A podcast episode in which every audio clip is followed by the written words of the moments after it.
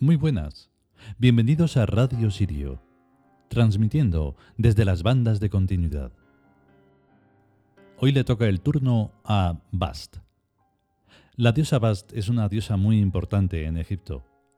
Significa mucho más que el propio Egipto, porque, y según ahora lo vais a escuchar, es anterior a Egipto.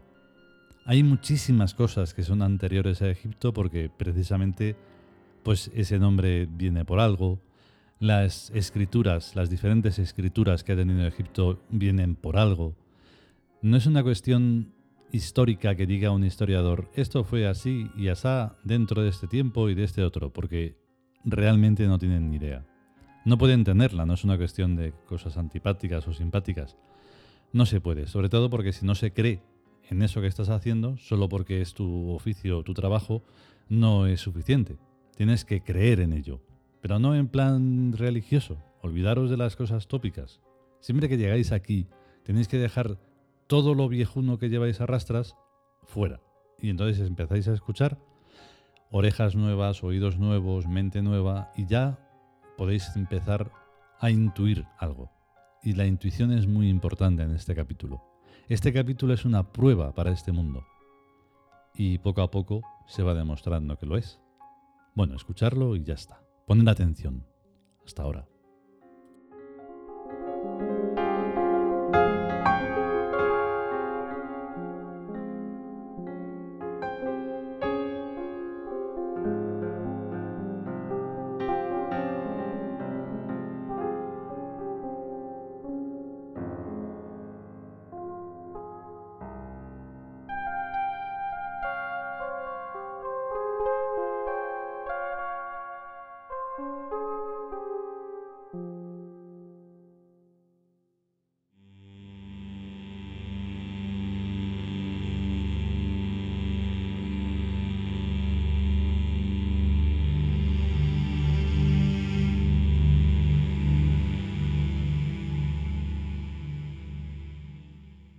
Dioses egipcios.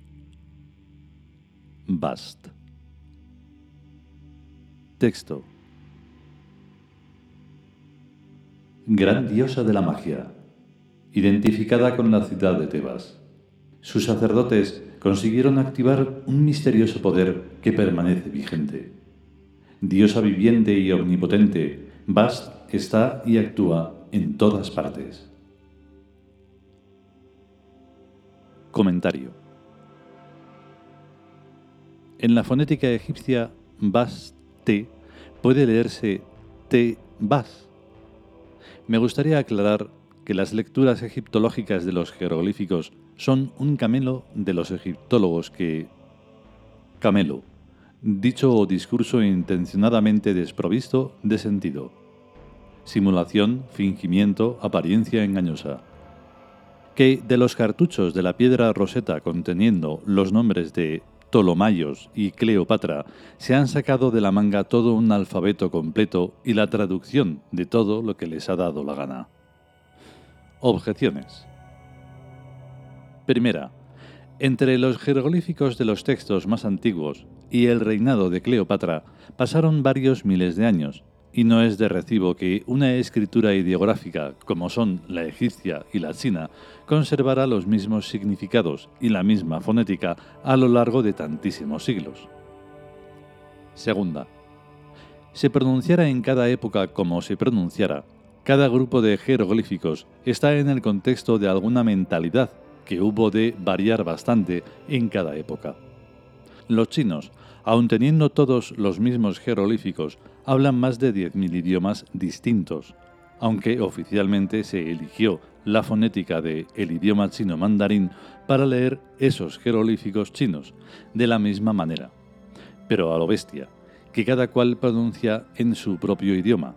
1, 2, 3, 4, 5, 6, 7, 8, 9, 10, 11, etc., hasta unos 50.000 jeroglíficos chinos distintos.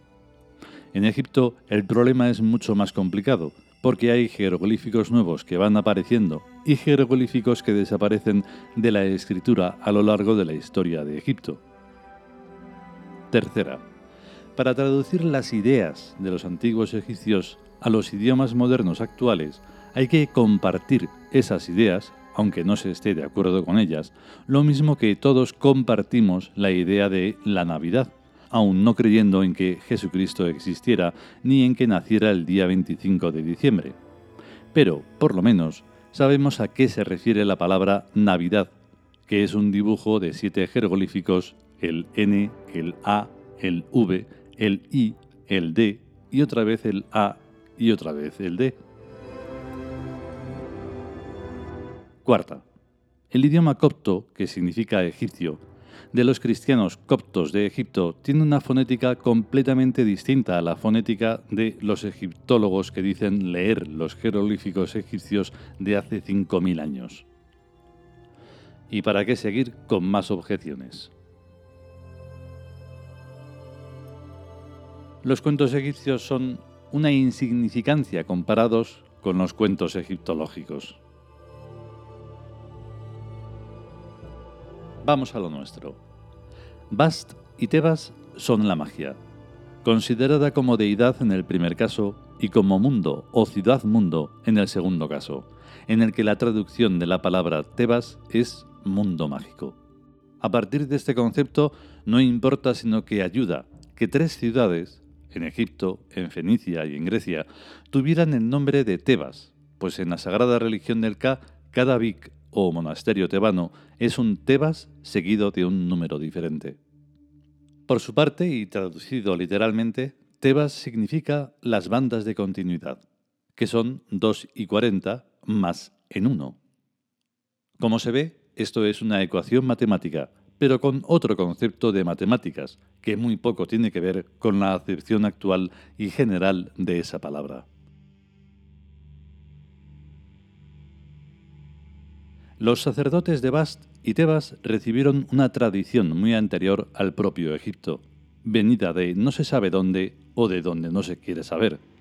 Y esa tradición se refería a un misterioso poder del que se daban las claves, como ahora las estoy dando yo mismo, y cuya activación solo depende del tipo de inteligencia y mente adecuadas que se tenga. Se suele decir que el poder de Tebas es tan secreto como un libro de altas matemáticas abierto y encima del mostrador de una taberna. Lo mismo habría ocurrido si los culturetas grecorromanos se les hubiera puesto delante de las narices las ecuaciones de la desintegración nuclear o de una simple computadora. No habrían entendido absolutamente nada. Los grandes secretos se guardan por sí solos, a la espera de quienes puedan y sepan descifrarlos. La cuestión no es tanto de enseñanza, sino de intuición. El intuitivo busca a su enseñante para que le amplíe lo que antes ya por sí mismo ha intuido. Al revés no funciona.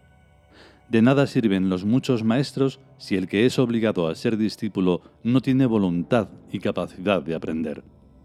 En la vida ordinaria eso se le llama fracaso escolar, pero en el mundo mágico no intuir es un fracaso vital.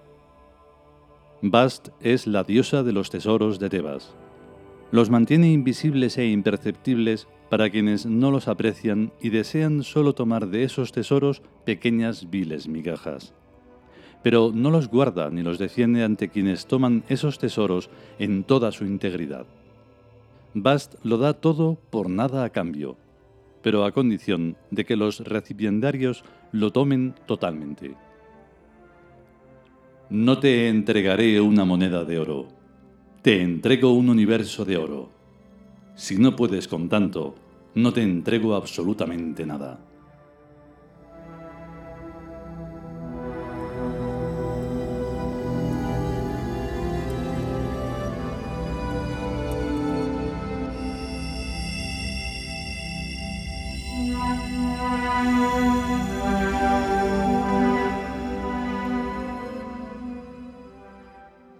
Y hasta aquí el capítulo dedicado a Bast.